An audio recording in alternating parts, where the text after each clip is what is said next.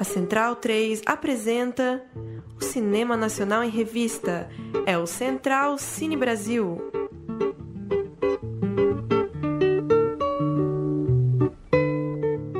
Alô, alô, amigo ouvinte da Rádio Central 3, está começando mais um Central Cine Brasil, o nosso programa de número 174, todas as semanas falando sobre cinema brasileiro, Aqui na Central 13, eu sou o Lucas Borges. Como vai, Paulo Silva Júnior?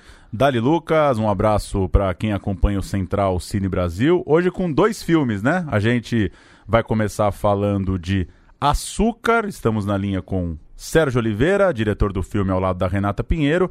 E no segundo bloco, a gente fala de A Divisão. Gravei um pouquinho antes uma conversa com o diretor Vicente Amorim.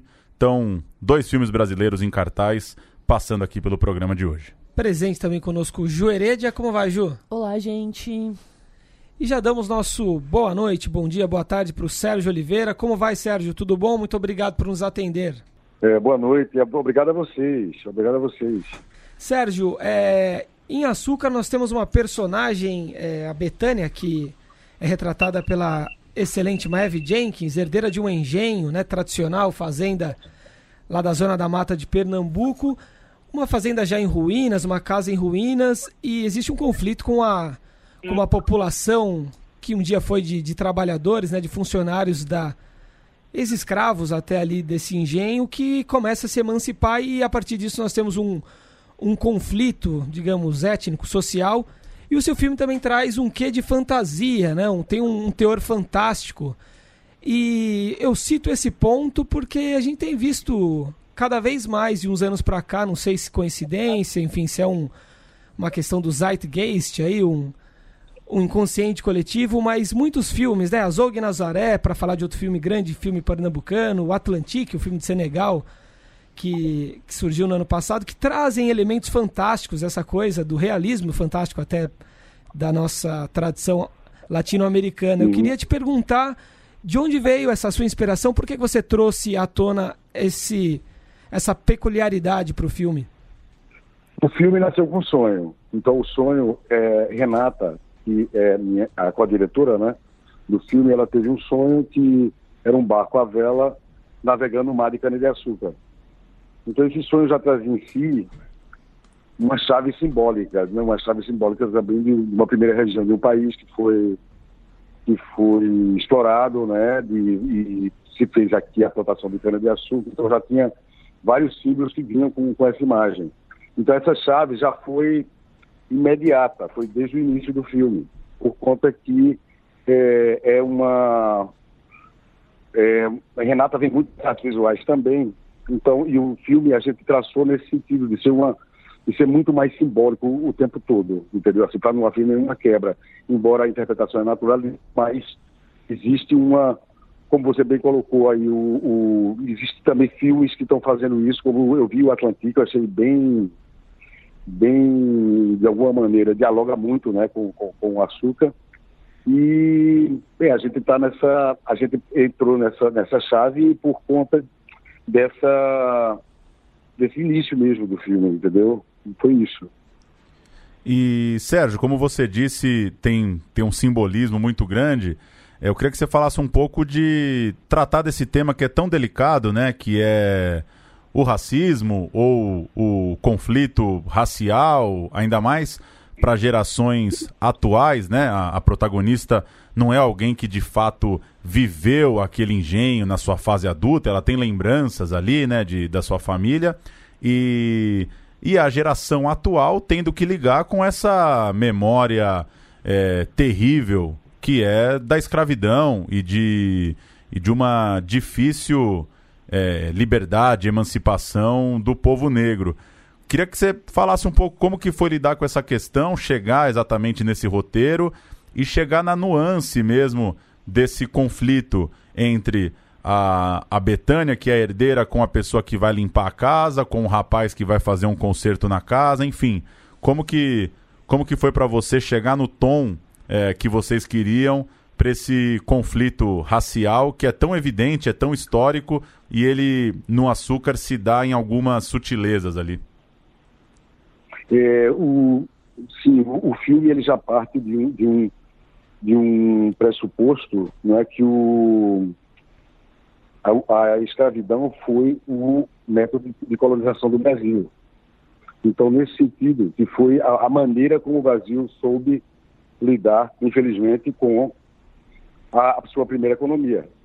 Então, é, falar disso também é falar de luta de classes, e claro, falar do, do da, da, questão mais crucial que existe, que é a racial né, brasileira. Então, a gente teve por assim dizer, a gente estava nessa chave já de, de, de, também da coisa da terra indígena, tá entendendo? Tem uma tem uma, uma pegada ao filme que tem, por exemplo, utilizamos músicas de, de pesquisa de Mário de Andrade.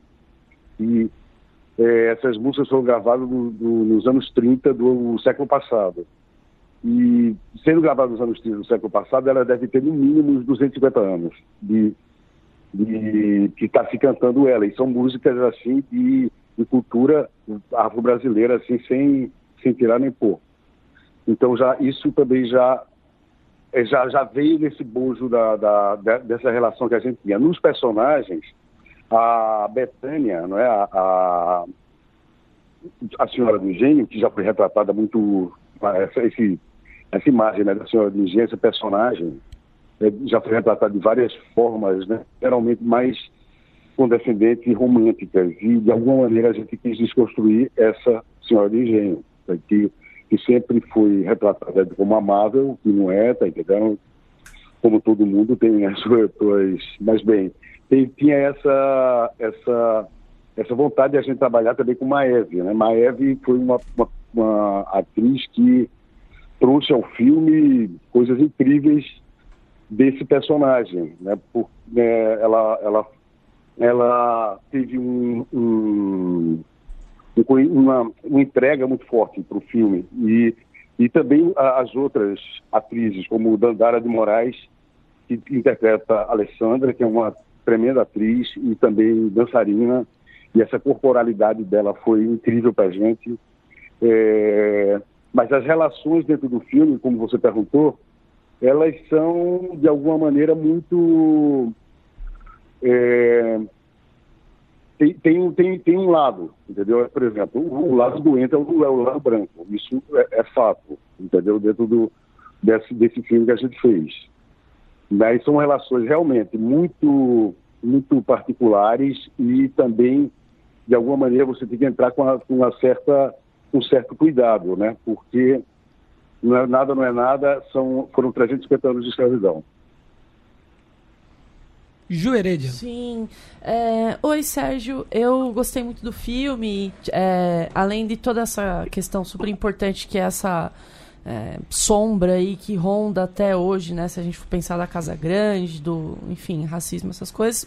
Uma coisa que me chamou muito a atenção no filme foi a questão estética, né? é, a questão dos uhum. planos, das cores, isso me chamou muita atenção, até conversando com os amigos aqui, eu falo, ah, um, filme que eu, eu, vejo como um filme de arte também, né, digamos assim.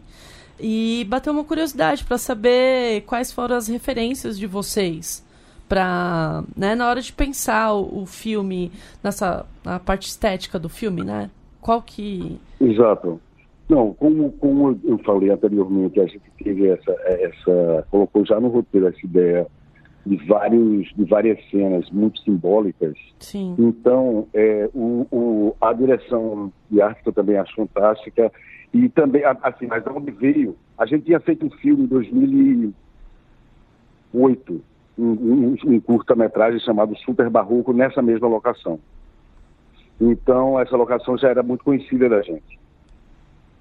E esse filme, que por sinal foi Cannes, para 15 anos de realizadores, é, Super Barroco, ele também já tinha uma chave muito simbólica, de, de, de com back projection, com, com, vários artifícios cênicos né, de, para o cinema mesmo, né? Uhum. Então isso já foi uma, uma aprendizagem que a gente já veio com ela, não é para fazer esse filme, como por exemplo teve teve assim particularmente né, nessa coisa mais da direção de arte e, o que tem o filme, uma escada no meio do nada, Sim. saca um, um, um, um lustre portátil, não é? Então são elementos que de alguma maneira dialogam com você diretamente, por exemplo, um, um lustre portátil de, assim, é uma, é a força do lugar, não é? Sim. Assim, se você está levando a eletricidade, você está levando é, é, a força, exatamente. É, então são, são, foram coisas que foram surgindo. Renata é uma exímia diretora de arte também, ela fez a direção de arte desse filme. Então foi tudo muito bem nesse sentido também. Eu eu adoro a visualidade do filme, eu acho que ela é muito forte, assim, Sim. bonita, mais reveladora. Ela não é bonita por ser bonita, Sim. É, é como se citou-se. Ela, ela mostra a decadência muita e mostra um, um, a cor de uma decadência, sei lá, mostra um, misto de coisas ali, né? Que já faz você, é, de alguma maneira, viajar. E a gente contou também com a, a fotografia de Fernando Lockett, que é um, um fotógrafo argentino parceiraço nosso, que já trabalha vários filmes e que é, que é muito boa também. Assim, eu acho que ele foi muito feliz nessa, nessa, nesse trabalho. Antes de passar a palavra a Pedro Bottom, que adentrou nosso estúdio, a Renata Pinheiro, que co-dirige o filme com você, premiadíssima, né? Diretora de Arte de Deserto, de A Febre do Rato, é. de Zama, entre outros. Zama, é Zama, ela agora ganhou. Exato, são vários filmes, é. Não, e o, a primeira cena já, para mim, já foi impacto ali. Ela chegando e tal, aquele barco, a vela, vermelho, foi para mim já uou. Pedro Bottom tá por aqui também. Oba, boa noite. E aí, Sérgio? Tudo bem? Ô, Sérgio, parabéns pelo filme. E pegando esse gancho da direção de arte que a Juliana comentou, fala um pouco do, dessa locação que chama muita atenção no, no filme.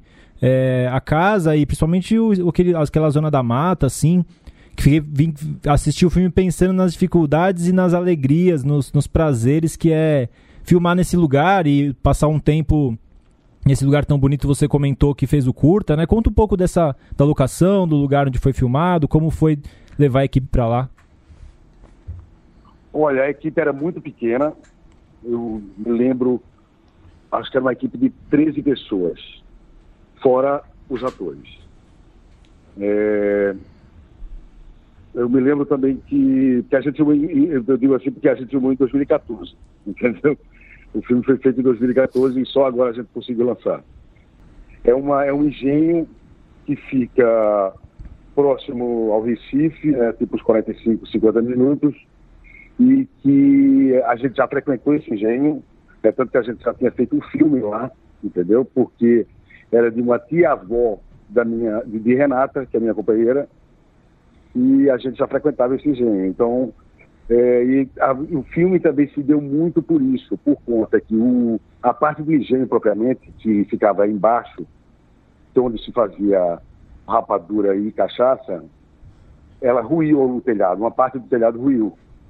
E isso foi um, um elemento assim que pegou a gente muito é, demais, assim forte, porque é uma parte da história do Brasil mesmo nefasta estava desaparecendo, entendeu? Então a gente sentia necessidade, eu acho que isso deu essa necessidade de fazer um filme e tocar numa questão tão espinhosa e uma ferida ainda aberta no Brasil, que é a escravidão. É, aí sim, o filme foi, foi assim, aquela casa, claro, é, já tinha muita coisa, mas houve uma rearrumação para o filme. Não é? Ficamos, a, a equipe toda ficou lá, então foi tudo, deu tudo muito certo. E filmamos em 13 dias o filme. É, isso foi. É, e tinha o, o, e tinha coisas que, que, que, claro, que a gente criou lá, entendeu? A Salside, por exemplo, a Terra ela tem essa, essa força muito forte lá, né? Tem uma perto de uma, de uma, de uma pequena mata e muita cana-de-açúcar, né? Mas tem, tem muitos mitos ainda, tá entendendo? Tem, é uma terra de mistério ainda.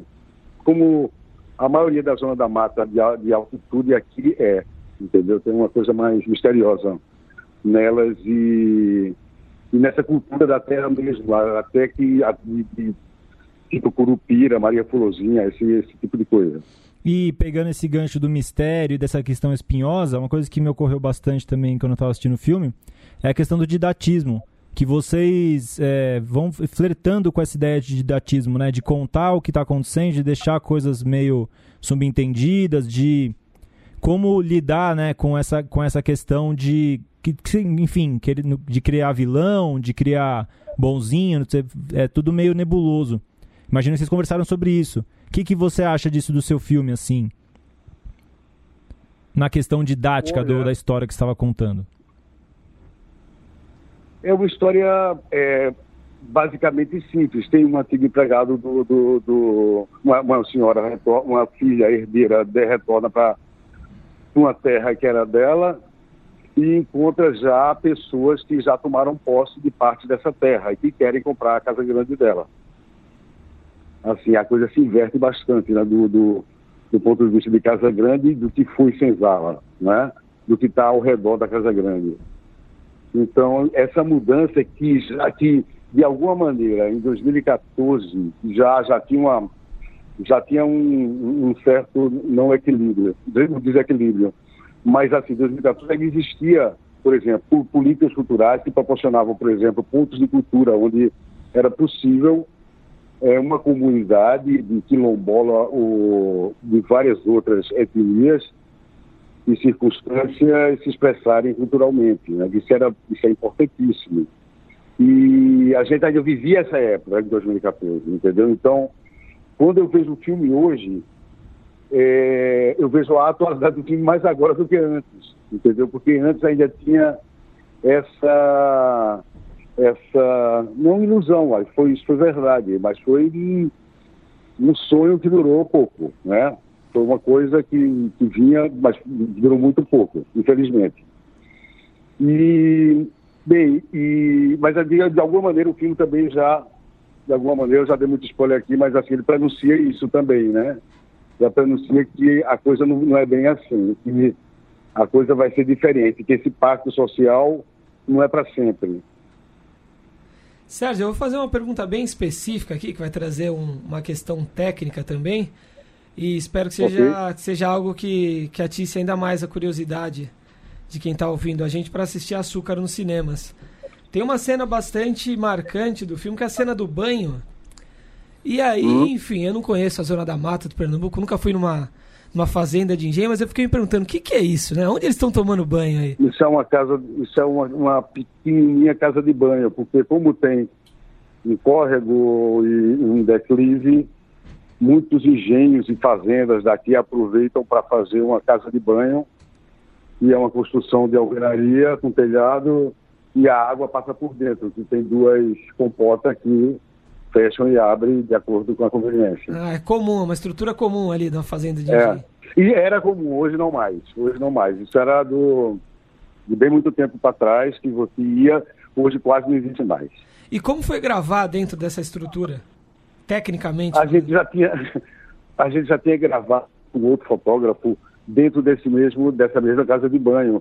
Eles têm os eletricistas, maquinistas, eles têm a manha, né? eles colocam é, é, pedestal e bem, eles conseguem fazer e filma sem nenhum problema, sem sem risco também para o equipamento.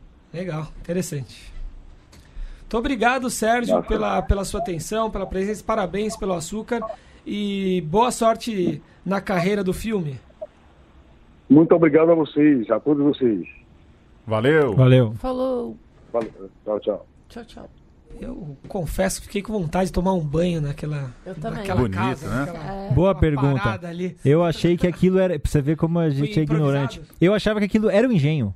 Eu falei, ah, é assim que faz, né? Nada a ver, né? Os falei, entraram ali pra tomar Como- um banho, né? como se fosse um moinho, sabe? Eu falei, ah, deve ser aí que passa água e que moe alguma coisa e não sei o quê, né? mas não tinha nada a ver. E é doido essa coisa do filme ser rodado em 2014, né? A gente falava antes do programa do Zé Maria Alves, né? Que é, que é o personagem que tá, Clube por dos exemplo, em. Clube dos Canibais. E imagino que o Clube dos Canibais foi filmado depois de Açúcar, né? E a, gente, fez- fica. O cara foi bem no Clube dos Canibais já conseguiu Pois embarcar é, um açúcar. mais né? nada. Ali ele já tava, já tava é, bem preparado. É doido isso, né? Às vezes a gente fica querendo adivinhar um pouco a carreira dos atores e a, a cronologia da- Mas dos- espera. das filmagens são Clube, diferentes. Clube dos Canibais foi em que ano que. que, que... Ah, foi lançado ano passado, né? É, foi, imagino Mas- que foi filmado depois de 2014. Não deve Dois- ter. Ah, tá. Não Ah. deve ser. Porque é depois de Inferninho, né? Ele gravou. É a mesma galera do Inferninho, né? O Clube dos Canibais? Ou tô falando É o mesmo diretor. É, o mesmo diretor, É. não é? Isso. E ele gravou, acho que ele gravou Inferninho, se eu não me engano, ele falou que era 2013.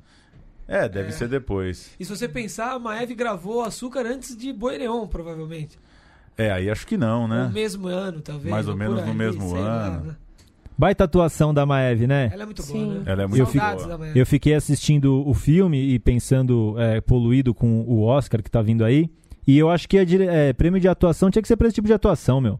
Não aguento mais esses coringa aí fazendo careta no cinema. Ela não faz careta, né? Ela, né? ela tá ali fazendo fazendo o papel mesmo, refletindo, né? Você pega é, da expressão dela que vem as, as questões do filme ali. Não tem não tem pirotecnia na atuação, assim, e ela vai conduzindo, a, a câmera gosta dela, segue ela, né? E eu gosto do, do lance do silêncio ali, né? É, expressões, né? Sim. É. E é um, um assunto que a gente tem que falar muito mais ainda sobre isso, né? Muita, muita coisa a ser dita, muitas, muitas coisas pra mostrar, eu acho, né? As imagens ainda. A gente, estu, a gente estuda história, né? Mas acho que tem coisa a ser vista ainda, né? Algumas imagens. é, reproduzir imagens que vão mostrar, que vão é, ilustrar nossa, nosso pensamento, assim. Então, como que era o engenho mesmo? Como era uma casa grande? Como era uma senzala? A gente fica com uma ideia meio fantasiosa, uma coisa meio da Globo, e quando você vai para um, uma locação que é real mesmo, isso ajuda a gente a entender os estruturas de poder que rolavam ali, né? Muito interessante. Sim. E interessante que falou que foi gravado em 2014 e ainda tinha aquela né, esperança, aquela sensação de otimismo, né? Com é, várias políticas públicas e tal, de cultura, enfim. E a, e a gente, né, tá hoje, 2020, e, e esse. É como eu falei também, essa sombra, né, gente, da Casa Grande, do racismo, ainda tá É, tão Voltou com tudo. voltou com tudo. Isso, nossa, isso brocha, sabe? E ao mesmo tempo brocha, mas assim, é importante estar ali vendo e apresentando esses filmes, a gente vendo e discutir e tal. Sim. Açúcar foi um dos filmes, é, recuperando aqui as críticas, um dos mais aplaudidos no Festival do Rio de 2017, ainda que não tenha. é, agora, eu, enfim, não tenho, não tenho exatamente certeza se estava na competição, mas imagino que sim. É, na época não, não foi contemplado com um dos principais prêmios, mas quem for dar uma recuperada, a maioria das críticas sobre açúcar são de 2017, que foi a, a premiere dele, né? A primeira exibição no Brasil. Foi passar na Mostra de São Paulo ano passado, né? É. Em 19, para ser lançado em 20. Pois é. Demorou um pouquinho mais que, que a média aí, mas mais ou menos como vários outros filmes que a gente tem tratado aqui. Puxando aqui, ele, ele foi indicado a melhor filme no Festival de 2017 no Rio e melhor montagem também para Adelina Biches e ganhou um festival em Lisboa.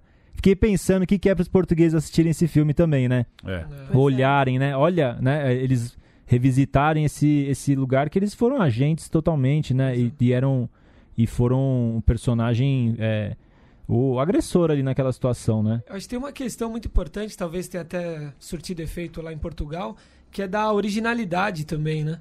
A gente vê algumas cenas interessantes do açúcar do, do copo d'água, que a empregada Uhum. tem que tomar água num copo diferente, enfim, algumas ofensas sociais ali mais ou menos discretas, que pra gente, de uns anos pra cá, isso tem sido contado já, seja no Que Horas Ela Volta, ou mesmo nos filmes de época, e talvez já não surta um efeito muito grande. Eu acho que o poder da, da originalidade é forte, né? Não sei Sim. se em Portugal talvez isso tenha surtido um efeito maior.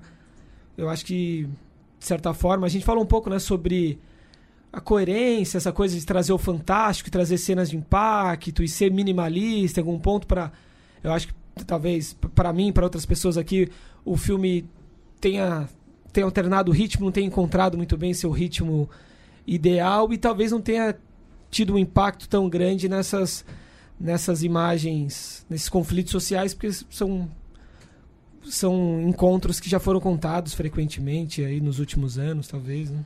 É, eu acho que tem sempre um risco quando você resolve fazer um, um filme um pouco mais introspectivo, de do, do chamado tempo morto mesmo, né?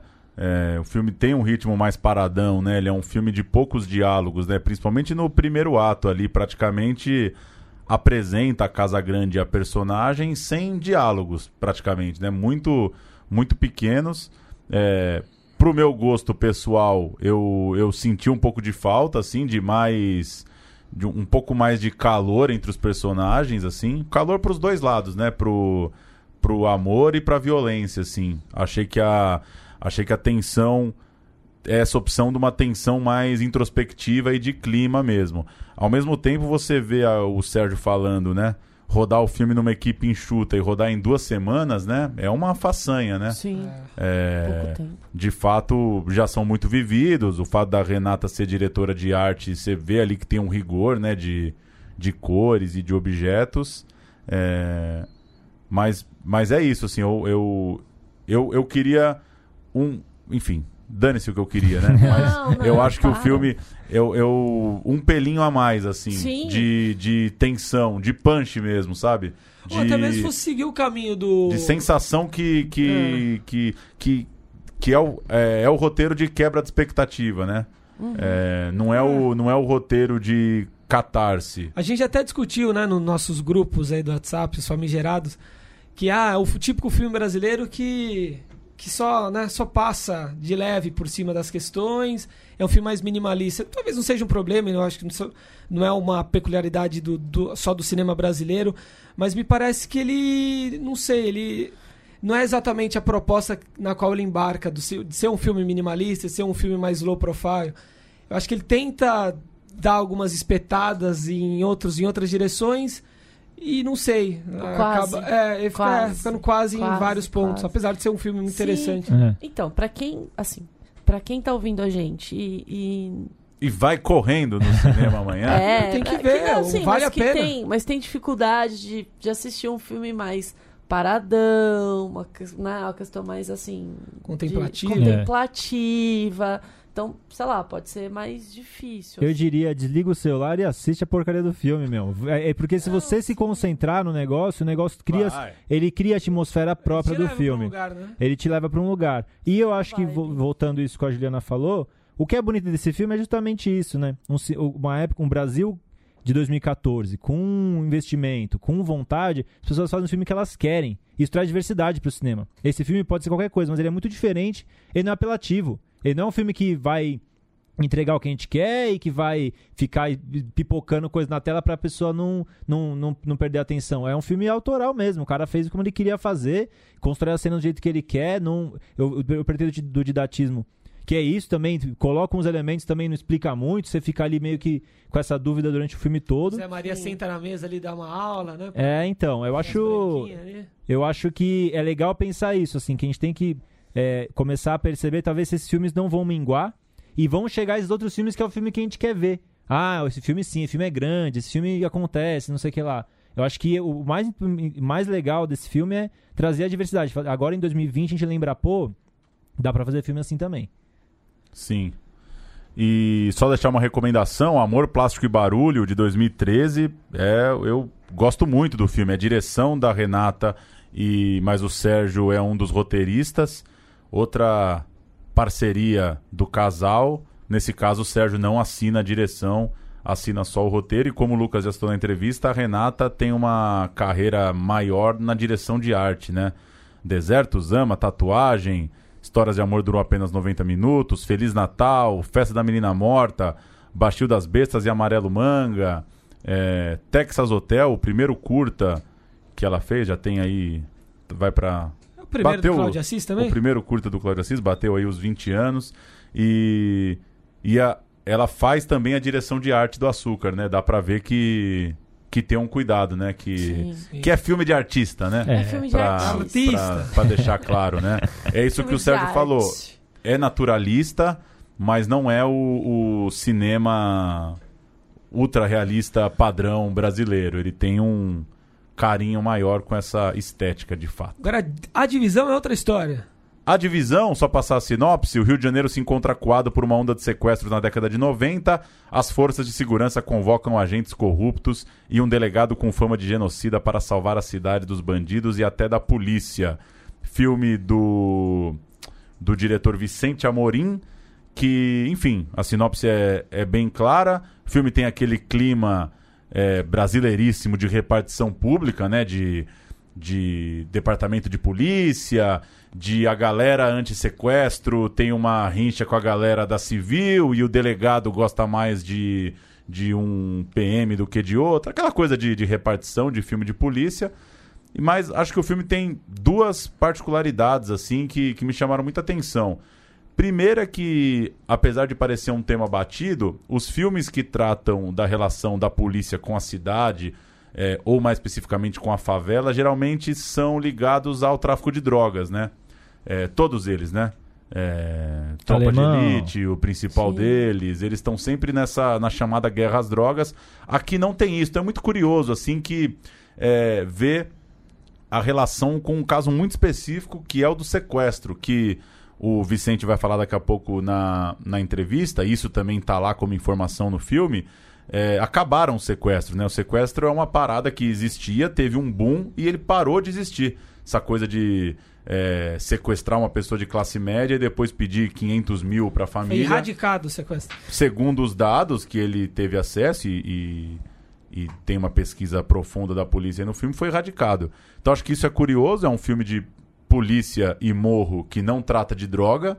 É, e o segundo ponto que eu achei, que eu acho que traz uma originalidade, não é o típico filme de favela carioca. Não tem essa coisa é, estereotipada. É claro que tem uma certa malandragem na polícia, mas ele me parece um pouco mais universal do que do que alemão ou do que tropa ou do que até de Cidade de Deus, assim. Ele me parece que é um filme mais possível de você imaginar que ele podia se passar em São Paulo, por exemplo. Claro, Rio de Janeiro tem uma geografia muito própria ali, Sim. mas ele é menos esse Não tem aquela coisa do sintonia, assim, essa. A, a- não tem. A, gra, a, não é a graça, né? A exuberância que é a, a vida na- nas comunidades. Não assim. tem, né? Não tem. É mais, é mais sutil, é um pouco mais flat nesse sentido. Eu acho que ele é mais universal é, do que um filme muito carioca, assim. E não tem nenhuma droguinha.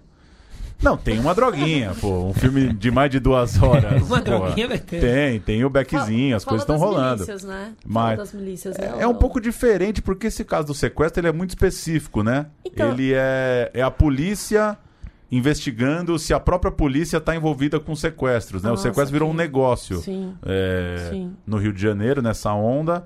E. Enfim, é legal, assim. É um. Eu gostei muito do filme, acho que é um recorte diferente dos que a gente está acostumado a ver. E a primeira temporada já tá no Globoplay. Saiu o filme, a segunda temporada chega no segundo semestre. Vou soltar a entrevista então, que já tô repetindo algumas coisas. Vicente, muito boa noite, valeu por atender o Central Cine Brasil. Começa apresentando pra gente quando que você se deparou com esse roteiro, com essa história, com esse ambiente de trazer esse filme que se passa na conhecida onda de sequestros no Rio de Janeiro nos anos 90. Fala um pouco como esse ambiente, essa história é, foram parar na sua mão ou te motivaram para contar a história desse filme, para trazer a divisão para os cinemas e para o streaming. Boa noite. Boa noite, é um prazer estar conversando com vocês. Ah, a Divisão é um projeto que chegou para mim há já quatro, cinco anos atrás, quase. Ah, ele, eu fui convidado para desenvolver e dirigir um, um projeto de filme e série sobre a onda de sequestros que assolou o Rio nos anos 90. E a gente passou bem uns dois anos, é, talvez um pouco mais até, desenvolvendo o projeto, escrevendo roteiro. Primeiro a gente escreveu o roteiro do longa, a partir do roteiro do longa a gente escreveu o roteiro da primeira temporada da série e depois escrevemos a segunda temporada da série.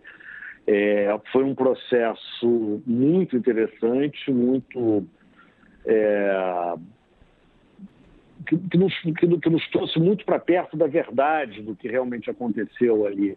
É um filme de ficção, naturalmente, é uma série também de ficção, é, mas muito ancorados na realidade. E a gente teve o que eu costumo chamar de uma arma secreta, que foi o Zé Luiz Magalhães, que é um inspetor da polícia, que no filme é vivido pelo Heron Cordeiro, é o personagem Santiago no filme e na série. É, ele era um dos, foi um dos roteiristas, é, tanto do filme quanto da série, e ele foi nosso principal é, consultor também para a gente poder entrar nesse mundo, conhecer os policiais que viveram junto com ele é, essa época e, por outro lado, através do Afro Reggae, é, eu e os outros roteiristas conhecemos outros policiais, vítimas e sequestradores que participaram da, desses eventos nos anos 90. Portanto, já tem cinco anos, foi um processo longo, foi um processo muito elaborado, muito minucioso de pesquisa, porque também não basta ser fiel aos fatos, é importante também você conseguir traduzi-los dentro de uma estrutura de ficção, de longa e de série.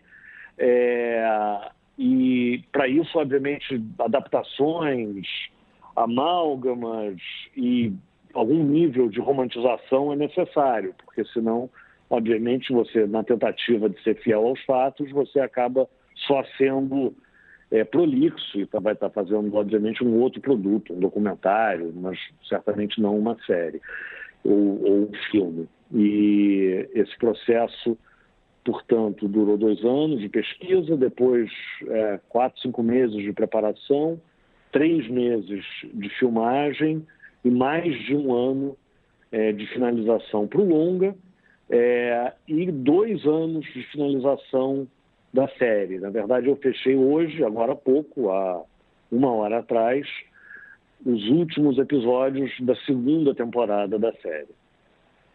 E o que esse projeto híbrido tem trazido é, para set, Vicente? Porque tá, tem acontecido uma coisa até curiosa aqui no programa. Às vezes a gente fala de um filme, de um projeto, e a pessoa que está ouvindo ela teve contato com a série, mas não com o filme.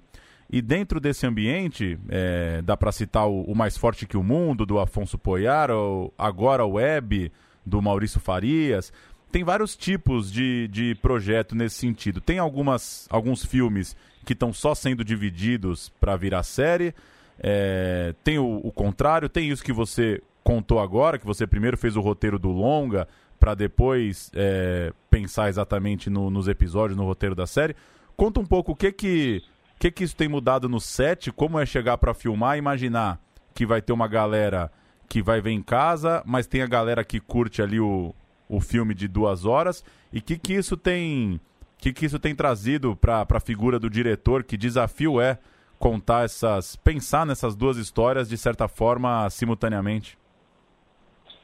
É, o grande desafio é você manter uma coerência para janelas diferentes, né? É, é você conseguir fazer é, um filme que funcione no cinema, na tela grande, e, ao mesmo tempo, uma série a partir do mesmo material. É, é, um grande desafio, é uma coisa que você, quando chega no set, você não pode ignorar. A gente filmou tudo junto. A gente filmou é, o longa, a primeira temporada da série e a segunda temporada da série de uma vez só. Entretanto, a gente teve o cuidado de, primeiro, na medida do possível e com pequenas exceções, rodar o longa, depois rodar o, material complementar para a primeira temporada da série e depois, por último, rodar a segunda temporada. Houve exceções quando havia sobreposição de locações e é, outros momentos nos quais, por, é, por uma economia de escala, a gente às vezes filmava longa primeira temporada e segunda temporada no mesmo dia. Mas isso era muito mais a exceção do que a regra porque é importante você saber é, para qual janela você está filmando. Há uma convergência cada vez maior entre a linguagem de cinema e a linguagem do que se chamava linguagem de televisão. Hoje em dia, com streaming, não é nem mais justo chamar a, a linguagem das séries do streaming como linguagem de televisão, porque ela está muito, muito próxima da linguagem de cinema. O que muda, e obviamente muda muito, é a estrutura. Você é, num longa-metragem, você está falando do arco de, de, de, personagens, de uma história que se fecha, de um, de, um, de um produto que precisa ficar em pé por si só. Enquanto na série você não está falando de um arco, mas sim de uma trajetória de personagens que continuam e que não alcançam o objetivo é, primordial deles. Porque a partir do momento que esse objetivo é alcançado, a série precisa terminar. Então, conciliar essas duas coisas, fazendo longa e duas temporadas de série ao mesmo tempo, requer uma matemática, um jogo de encaixe, onde o trabalho dos roteiristas, do diretor e da continuista, no caso das continuistas, porque a gente tinha duas, é muito importante para garantir que não haveria confusões é, e que tanto o arco dentro do longa quanto a trajetória dentro da série é, dos personagens fosse respeitada, a gente filmou sempre, que é uma coisa muito pouco comum no Brasil, pelo menos, com um roteirista presente no set de filmagem. A gente, o cuidado com isso foi bastante grande. E o resultado é que a gente o, o, a divisão foi, é, a série de maior sucesso do Globoplay até hoje. Né? Ele é, mudou a demografia da plataforma, ele foi é, um, realmente um, um, ponto de mudança dentro da, dessa plataforma de streaming da Globo. É, o sucesso foi tanto que, na verdade, o lançamento em cinema acabou sendo menor, eu preciso é, é, confessar, do que eu desejaria. Isso, isso aconteceu também com o filme da Hebe e aconteceu, eu acho, também com Carcereiros. A, a, a briga entre o streaming e o longa-metragem é, e os exibidores, né, entre o, as plataformas de streaming e os exibidores, é uma, é uma briga que ainda não está resolvida. Eu acho que essa a estratégia comercial para você ter longa e série a partir do mesmo é, material é uma coisa que precisa ainda ser é, é, apaziguada entre os exibidores e, o, e as plataformas de streaming. É, eu estou muito feliz com o lançamento do filme, extremamente feliz com a, a, crítica em geral e com a reação do público, mas eu gostaria que o filme tivesse tido um lançamento maior do que ele está tendo. Agora, é o preço que a gente está pagando pelo sucesso extraordinário que a série teve. E só completando ainda um, em cima desse tema, que também é uma pergunta que chega muito aqui para gente, é, enquanto espectador, por que você acha que vale ir ao cinema assistir a divisão? Sendo que às vezes a pessoa já assina o streaming e, querendo ou não, ela tem um custo para ir até o cinema, ela tem uma concorrência gigantesca aí nos complexos de cinema. Como que isso, tentando fazer um exercício, imaginando você como espectador, é, como acompanhar, por que assistir os, os dois produtos, os dois recortes? São experiências muito diferentes como o longa foi pensado desde o início para ser um longa, ele estruturalmente funciona como longa, ele não é um resumo da série. É, então, você tem uma experiência diferente daquela que você tem acompanhando episódio por episódio, mesmo fazendo um binge watching é, na plataforma de streaming. Você tem uma, no mínimo, uma experiência mais é, compacta.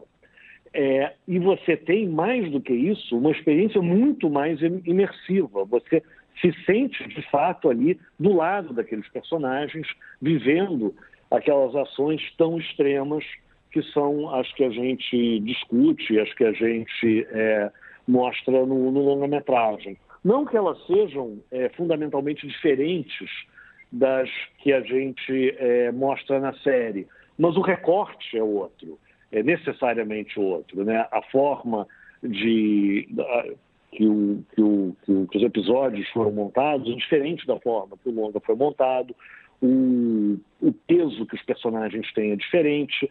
Como eu disse antes, no longa-metragem você tem arco, você tem um, um, um, uma conclusão de um objetivo que são atingidos ou não, eu não vou aqui falar muito sobre isso para também não dar spoiler, é, mas isso, mas há um fechamento. Na série, você, a, a série é construída para você criar um ambiente no qual o espectador é, quer estar com aqueles personagens, mas não obrigatoriamente quer que aquela história se conclua. Então são experiências diferentes, tanto do ponto de vista textural quanto do ponto de vista estrutural.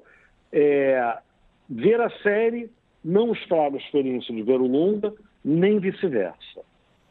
Legal. E, Vicente, eu, eu fui ao cinema no final de semana, fiquei pensando né, em o, o, o, desafio mesmo, né, a responsabilidade de construir um filme com uma temática, ou ao menos com um ambiente que, que rendeu é, filmes icônicos aí para o cinema brasileiro recentemente. Daria para voltar em Cidade de Deus, mesmo em Tropa de Elite, com pautas obviamente diferentes, né? O, o seu filme tem esse esse tem no argumento essa onda de sequestros que é muito própria, mas é, ao mesmo tempo essa relação polícia, cidade, é, morro, né, no caso do Rio de Janeiro, ela tem aparecido em muitos filmes e aí até novelas, séries de TV, é, enfim.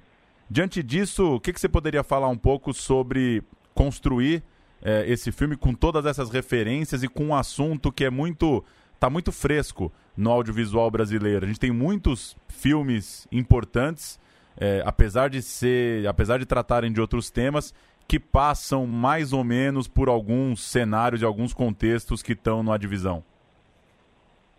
Olha, é, a questão, o contexto da violência urbana no Brasil e especificamente no Rio de Janeiro são infelizmente inesgotáveis.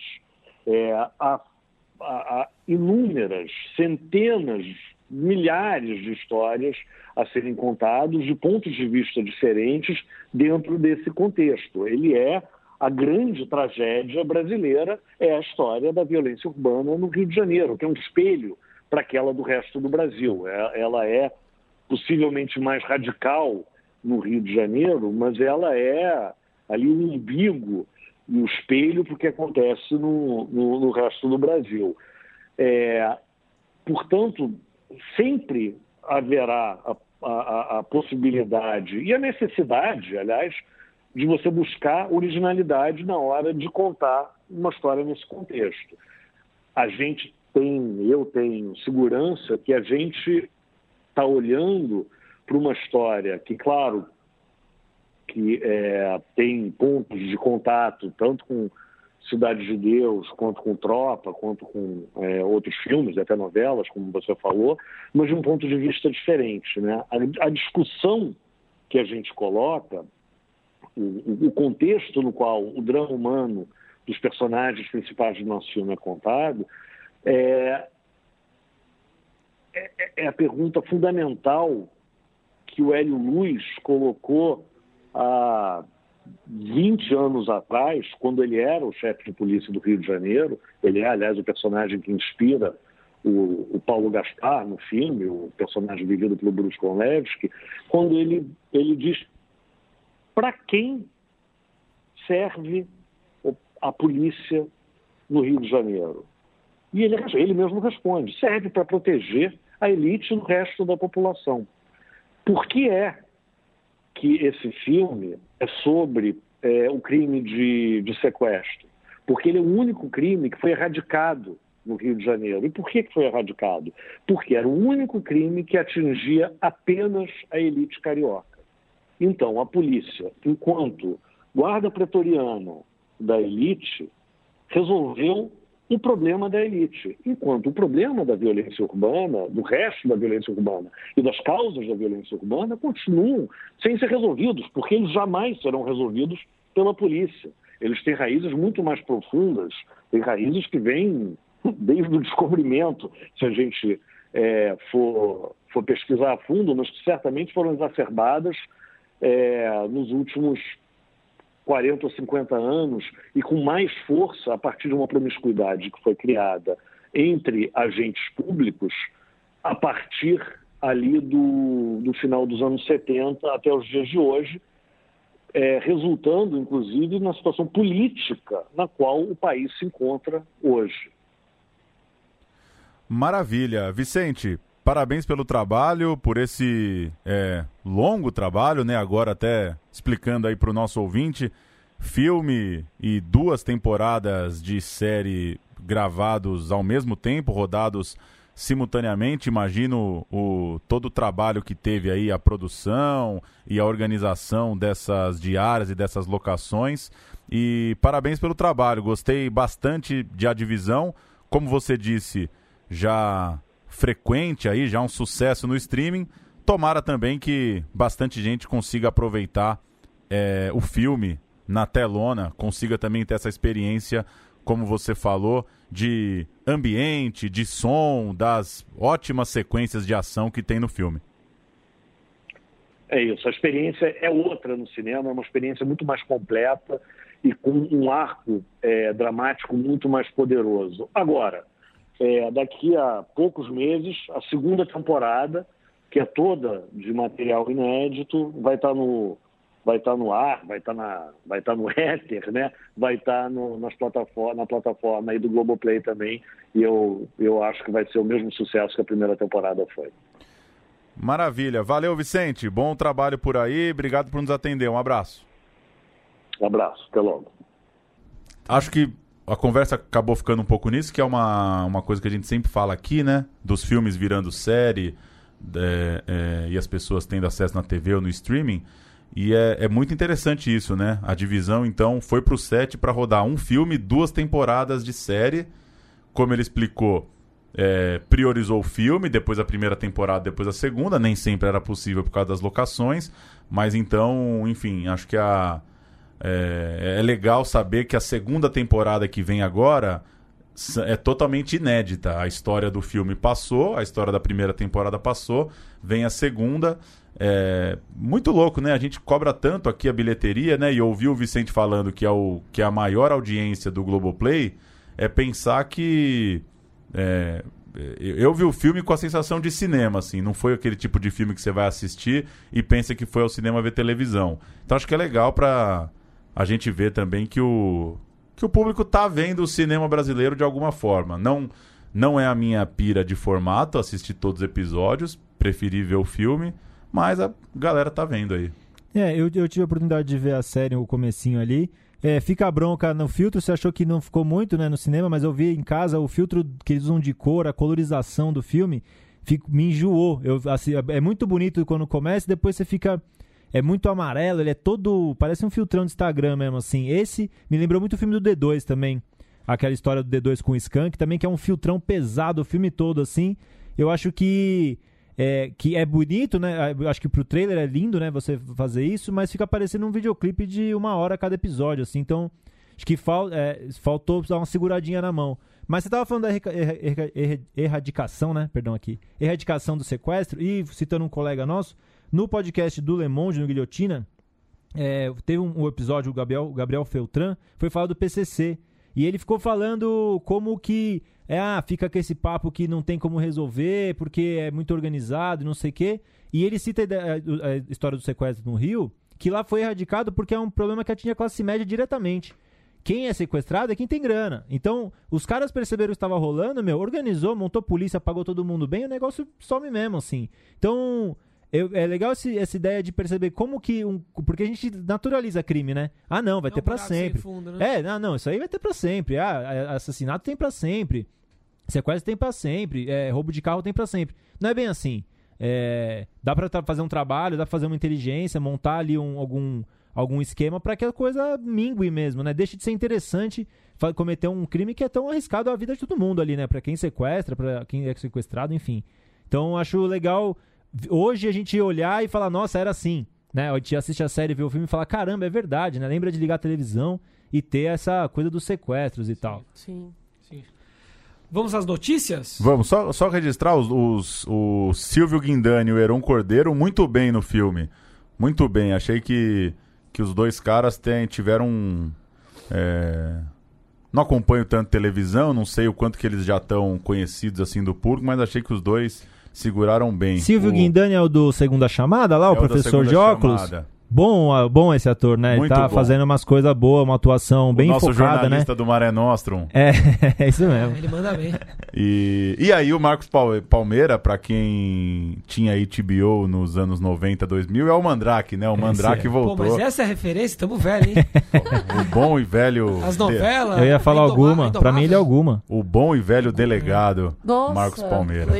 Nossa, Mas assistam aí a divisão, hein? Quero saber o que vocês acharam. É, Veremos. é o tipo Veremos. de filme que a gente fala pouco aqui, né? Um thriller policial com uma pegada que tá, tem um pezinho lá na televisão, mas eu me surpreendi positivamente. Eu e as duas pessoas na sessão de cinema que entraram e falaram, só tem a gente. Aí eu olhei, Oh, ah, desculpa, me pediram desculpa, acharam que tinham me ofendido Qual, por qual sala? é, Itaú Frei Caneca, Legal. Numa chuvosa tarde. Tá na hora de assistir também a Minha Mãe é uma Peça 3. Opa. Que o Lucas adora. Eu adoro e o Brasil inteiro adora, né? Foram mais de 500 mil pessoas que assistiram ao filme do Paulo Gustavo nas quatro noites do último fim de semana. O filme já bateu a casa dos 10 milhões.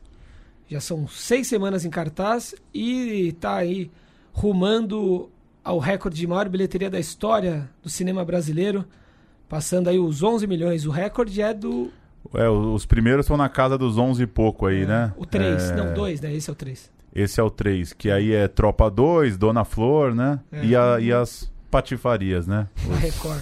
As patifarias da Para Record. alegria de Juerede, então. Minha mãe é uma peça 3. Legal. Eu Como também pouco. gosto. gosto tô- passa É na não tava televisão. semana passada, né? Fala- Falaram disso. é, eu passo na televisão, assisto todos. Não perco uma vez. Ah, não, mas na televisão eu assisto qualquer coisa. Turma da Mônica Lições divulgou a participação de Malu Mader na sequência de Turma da Mônica Laços. O filme levou 2 milhões de pessoas, segunda maior bilheteria do ano passado no Brasil. A nova história é também dirigida pelo Daniel Rezende, estreia em 10 de dezembro, estão rodando agora. Aquela primeira história eles iam atrás do Floquinho, né, num, Aham, num bosque e tal. E agora a trama se passa na escola. Acontece uma cagada lá na escola e eles têm que resolver o problema. Eu só vi esse fim de semana, finalmente vi.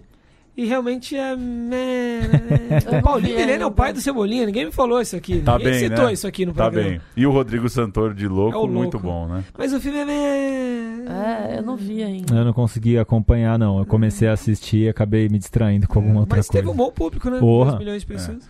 O, na entrevista do Rodrigo Teixeira, não sei se vocês lembram, quando ele fala os diretores que ele gosta, que ele tá de olho, ele fala o Daniel Rezende, mas não pegaria os projetos que ele pega. Vocês é? lembram desse cutucada? adendo? Não, cutucada não. Pô, você também.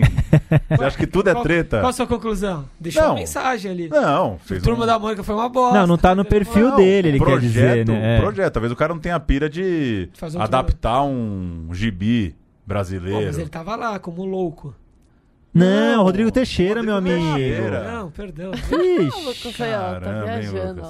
Tá O- viajando. E dia Tem- 8 de fevereiro, né? Vai é, ter pus a essa, sessão. no... é, essa notinha aí, hoje eu caí nela aí, achei interessante, curioso.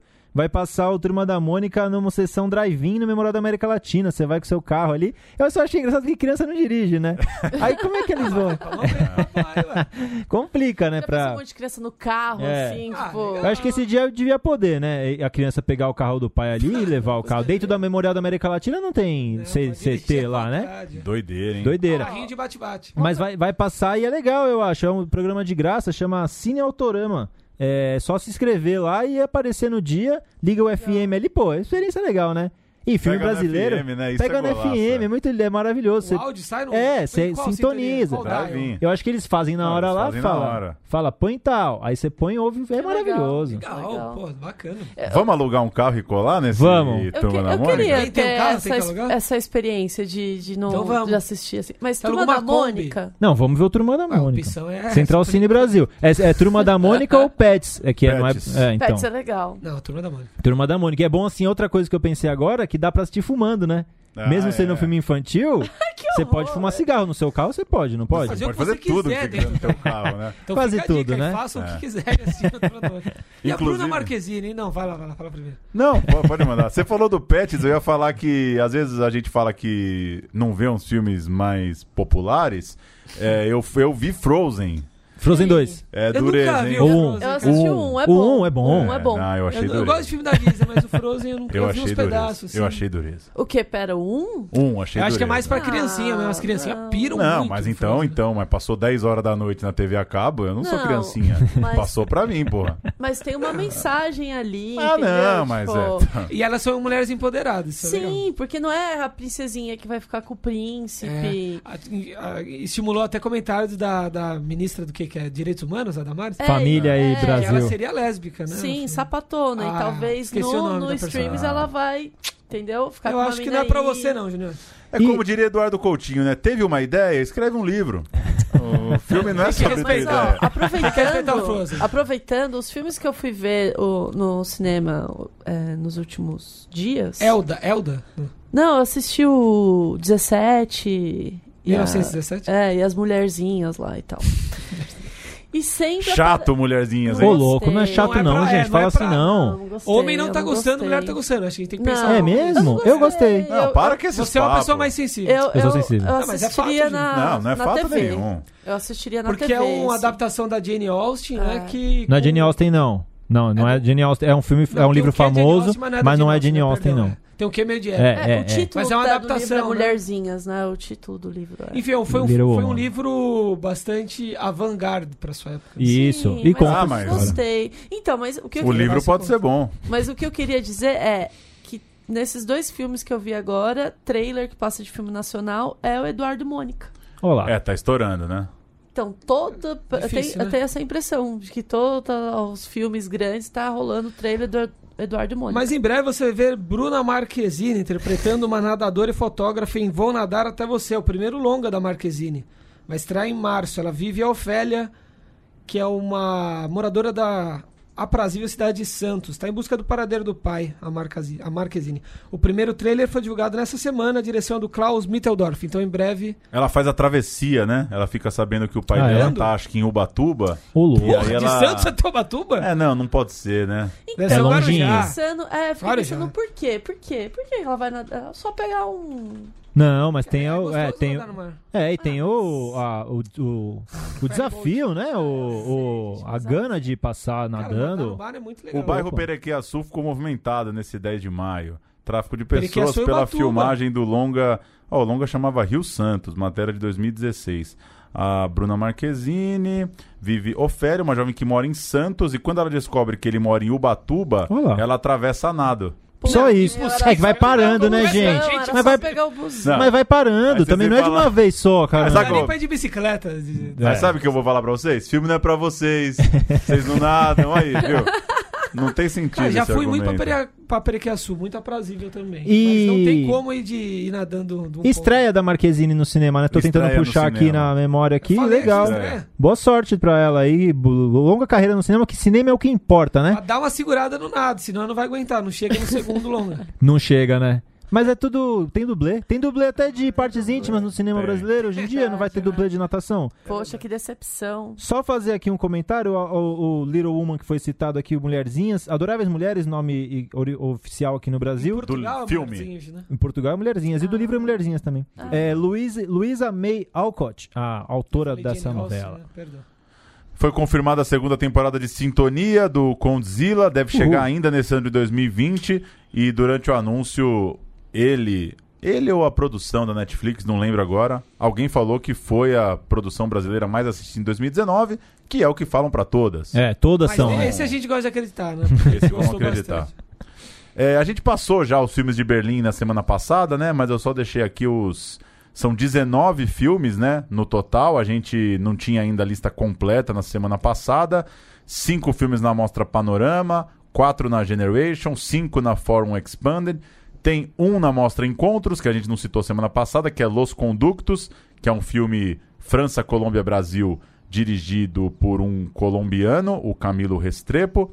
A gente não tinha citado os três filmes da Mostra Fórum, que saíram também por aqueles dias, que, é, que são Vilma, do Gustavo Vinagre, Luz dos Trópicos, da Paula Gaetan, e Chico Ventana também quisiera ter um submarino, que é uma produção Uruguai, Argentina, Brasil, Holanda, Filipinas, dirigida por um uruguaio, o Alex Piperno. E a mais é, badalada, a mostra competitiva, a disputa pelo Urso de Ouro, teve confirmada a participação de todos os mortos, Caetano Gotardo e Marco Dutra, num drama de época, se passa na virada para o século XX em São Paulo, com três mulheres carregando as memórias da escravidão e tentando se adaptar à nova cidade de São Paulo. 19 filmes, portanto, brasileiros e mais uma porrada de gente naquela Berlinale Talents que seleciona técnicos do cinema e projetos para serem debatidos. Copa do Mundo, né? 18 filmes, 18 países. Quem levar, né? volta, volta com o caneco. Quem levar, leva. O Brasil É. levou Central do Brasil e Tropa 1 em 98 e 2008 levou Ursão de Ouro. Opa, Paulo. bonito, né?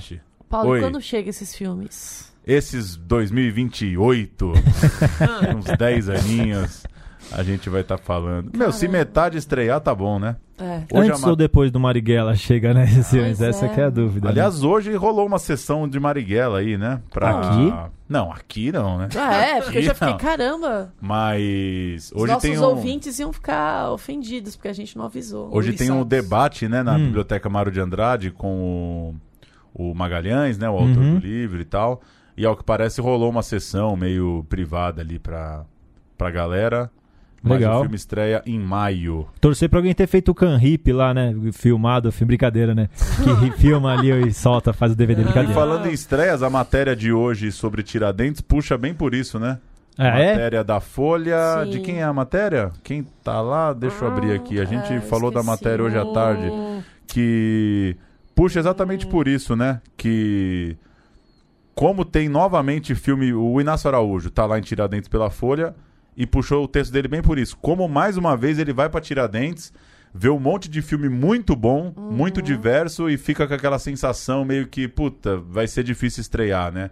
Porque são a é, é a nata do cinema autoral independente aí do, do Brasilzão, né? Sim. Ano Muito- passado ganhou vermelho, não foi que a gente falou aqui no De programa? Goiás, né? Filmaço, eu penso Filmaço. toda vez nesse filme, velho. Eu fico É. andando pela rua, vejo os tocos de árvore É. e falo, isso que é uma cena poderosa, né? Porque o filme tem uma cena que te marca, é, conta, Sim. é uma, uma cena nova, é uma outra é coisa. cinema, né? Isso é cinema. Sempre que eu vou em São Bernardo, na casa da minha mãe, eu lembro da treta na rua lá do Vermelha. Porque é aqueles portão de bairro, né? Que na minha rua não tem esses portãozinho. O portão de cabeça redonda? Sim, sim. Sem- que dá pra pular fácil, assim. Eu sempre que vou tomar um leite com banana, lembro do Greta. Sempre que eu vou comer um ovo, eu lembro do Azog Nazaré. Ovo Pois mexido. é, né? E- esse... E não, desculpa, Não. Ju, se você dá a sua palavra você fica final. me cortando, não é, É, tudo bem. desculpa, não, vai. Tô te Eu falar que não o tem saco. estreia, né? Essa semana não tem estreia. Não tem? A- Tá, tá meio açúcar devagar. e, e a divisão Não, estrearam Açúcar na tá semana estreando, passada. né? Sim. Açúcar não foi semana passada? Eu acho que açúcar tá estreando. Vou abrir aqui. Enfim. Não, eu, eu ia comentar aqui, me deixou meio como comentar agora, mas eu falei com vocês antes que me deixa na bad, me deixou na bad o esse esse texto da, da Folha, né?